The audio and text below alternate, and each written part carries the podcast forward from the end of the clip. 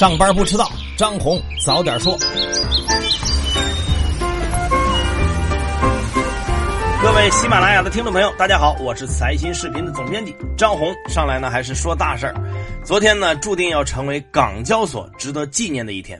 本来呢，沪深交易所和港交所呢，从今年开始啊，都在使出浑身解数来招揽客人来上市啊。但是排着队来 A 股的独角兽们一不注意，被这 CDR 绊倒在半路了，这也让 A 股暂时落了下风。相反呢，港交所昨天可是有点风光，有八家企业都堆在一天上市，其中就包括了映客直播、指尖悦动等等这些公司。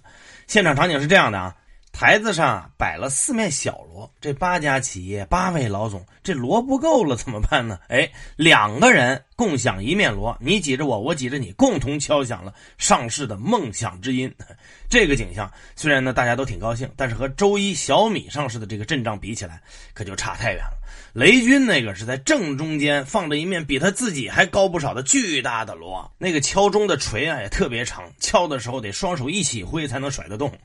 不过雷军的那个敲完大锣以后呢，小米就破发了。映客这边呢，虽然敲锣的时候啊大家有点挤，但是开盘以后这映客一度冲高了超过四成，这也算是应了守恒定律了吧。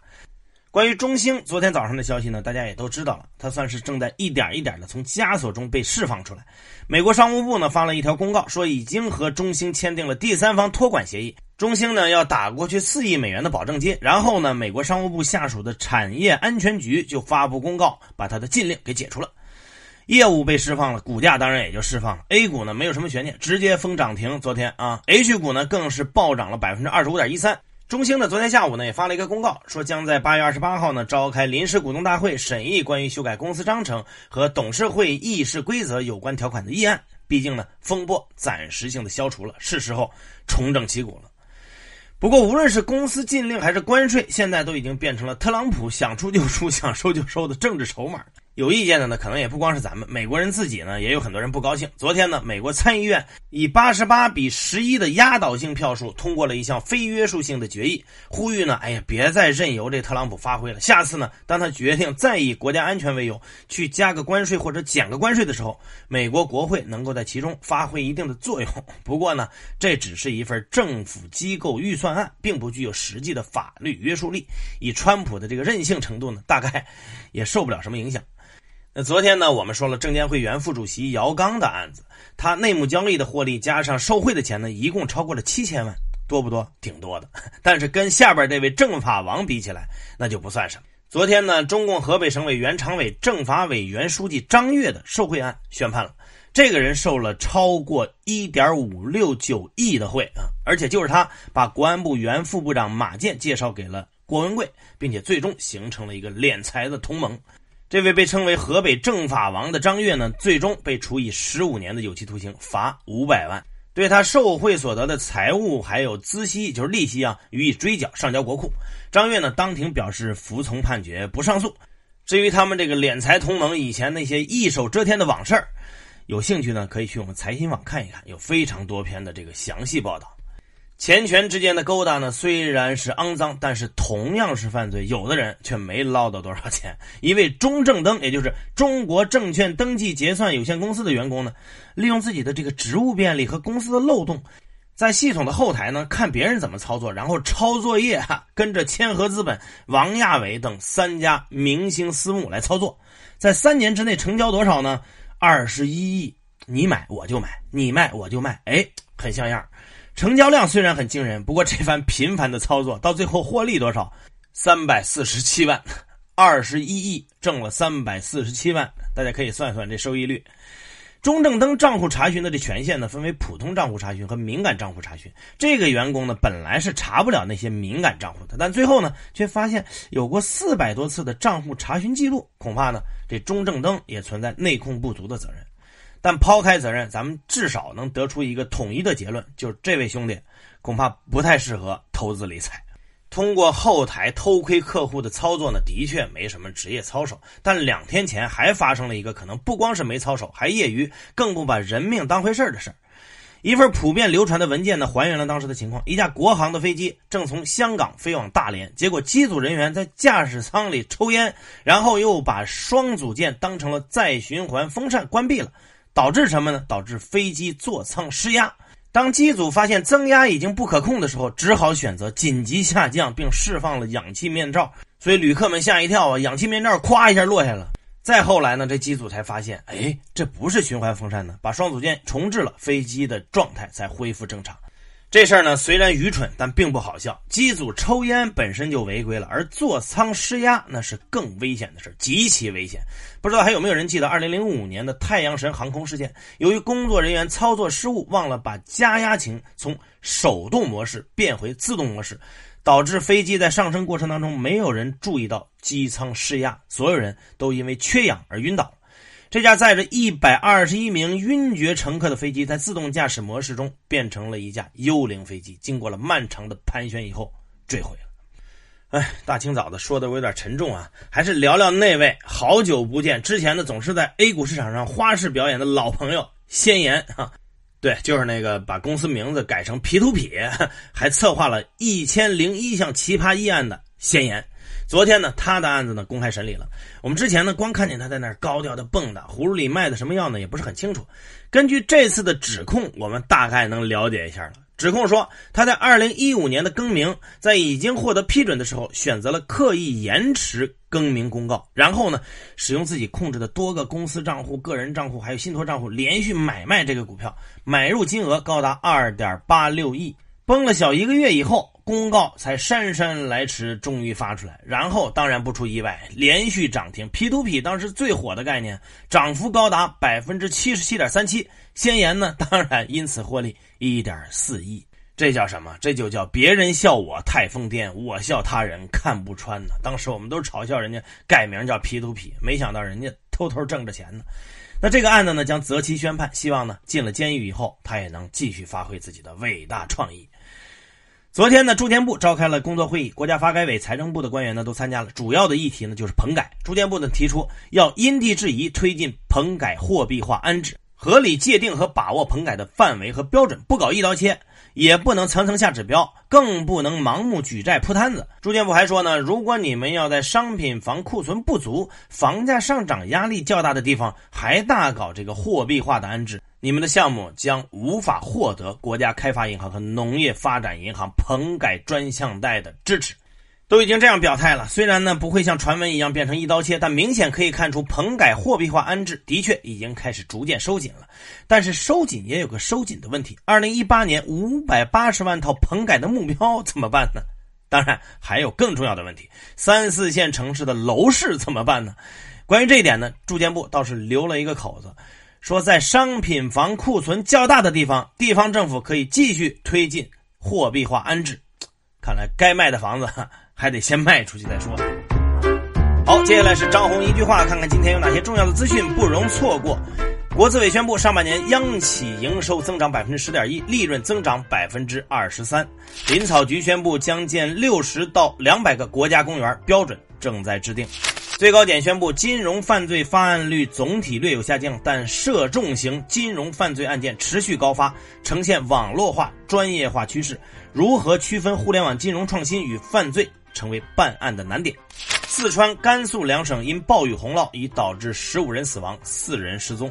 从七月二十八号开始，新能源车领域外商股比和外商合资数量要求将正式取消。就贸易战问题，中国商务部发言人高峰表示，面对贸易战，办法总比困难多。中国将大力推动贸易多元化，努力开拓第三方市场。中国政府将继续问计于市场，采取更加有针对性措施加以应对，呼吁美国企业多做美方的工作。中国将继续坚持改革开放。并购重组财务顾问业务比较集中于大型券商，前十名的券商分割了并购市场超八成的市场份额。普华永道发布报告，去年中国清洁能源投资额创新高，八十八亿资金逆势流入 ETF，基金公司加速发行 ETF 并取消募资上限。上交所、深交所昨天分别召开上市公司座谈会，浦发银行高管集体增持，行长刘新义出资七十余万，自愿锁定两年。银行板块在股价持续调整过程当中出现大面积的破净，破净占比六成。京东金融 B 轮估值一千三百三十亿元，计划融资一百三十亿元人民币，目前基本完成年度融资目标。业内人士指出，市场对京东金融估值有所犹豫，因此融资不算顺利。恒大系上市公司嘉凯城转投文化产业，六亿元买下亏损院线，这是嘉凯城首次跨界文化产业。此前，它的主营业务是房地产开发。嘉凯城未来布局可能和恒大文化有关。中国汽车工业协会发布消息，六月 SUV 销量首次出现负增长，同比下降百分之零点五二；轿车销量一路走高，同比增长百分之九点一一。宇通客车收到八点三七亿元国家新能源汽车推广补贴。华大基因披露半年度业绩预告，公司预计二零一八年上半年盈利比上年同期增长百分之二点零六到百分之十二点五三。华谊兄弟虽然公开否认地产化，但其多年来全国布局的数十个影视实景项目储备了土地超过万亩，一些项目公开对外销售商铺、公寓、别墅等各种商品房。华谊兄弟的半年报预计盈利二点五八亿到二点八八亿，同比下降百分之三十三到百分之四十。英国国际环境调查机构发布报告称，臭氧杀手偷排者在中国，十八家企业已承认生产、使用、出口氟利昂。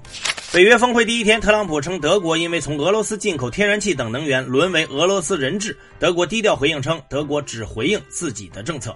接下来是今天的财新说，来说说世界杯。财新专栏作家金灿说，克罗地亚闯进决赛始料未及，但也配得上去夺冠。能否一冲到底战胜法兰西，成为本届世界杯最后最大的悬念。然而，过往的经验表明，国际足联因为商务需求等多重原因，也难免有倾向性。法国呢，目前在外部环境上是领先的，未来呢，只等着结结实实的进球来锁定局势了。咱们等着看啊！中美贸易战升级对经济有哪些影响？财新专栏作家瑞银亚洲经济研究主管汪涛认为，如果美国额外对两千亿美元中国产品加征百分之十的关税，对 GDP 的第一轮拖累，在未来十二个月可能达到百分之零点三到百分之零点五。随着贸易战的升级，政府可能首先会调整偏紧的国内政策基调。电影《我不是药神》结尾的时候呢，有一句话：“没人再用那些印度神药了，格列宁进医保了”，煽动了观众的情绪。财新专栏作家、中国社科院经济研究所副所长朱恒鹏认为，如果只是寄希望于现行的社会医保，靠增加筹资、提高待遇来解决一切，显然是不现实的。比较理想的格局是建立差异化、多层次的医疗保障体系。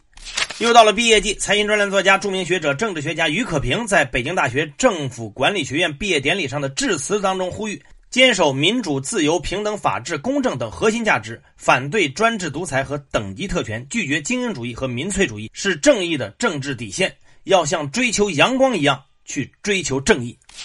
接下来关注国际资本市场，美国股市全线收涨，道琼斯工业平均指数呢涨幅是百分之零点九一，报收于两万四千九百二十四点八九点，纳指创历史收盘新高，涨幅是百分之一点三九。科技股领涨，Facebook、亚马逊、微软都涨幅超过百分之二，刷新了收盘的新高。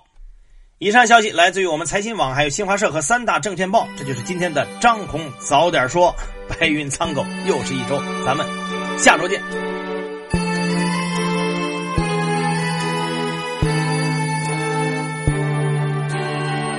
You by surprise. I didn't realize that my life would change forever.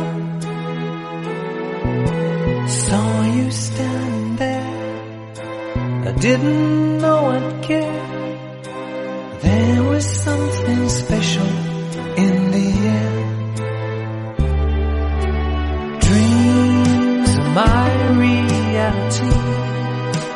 the only kind of real fantasy. Illusions are a common thing. I try to live in dreams. It seems as if it's meant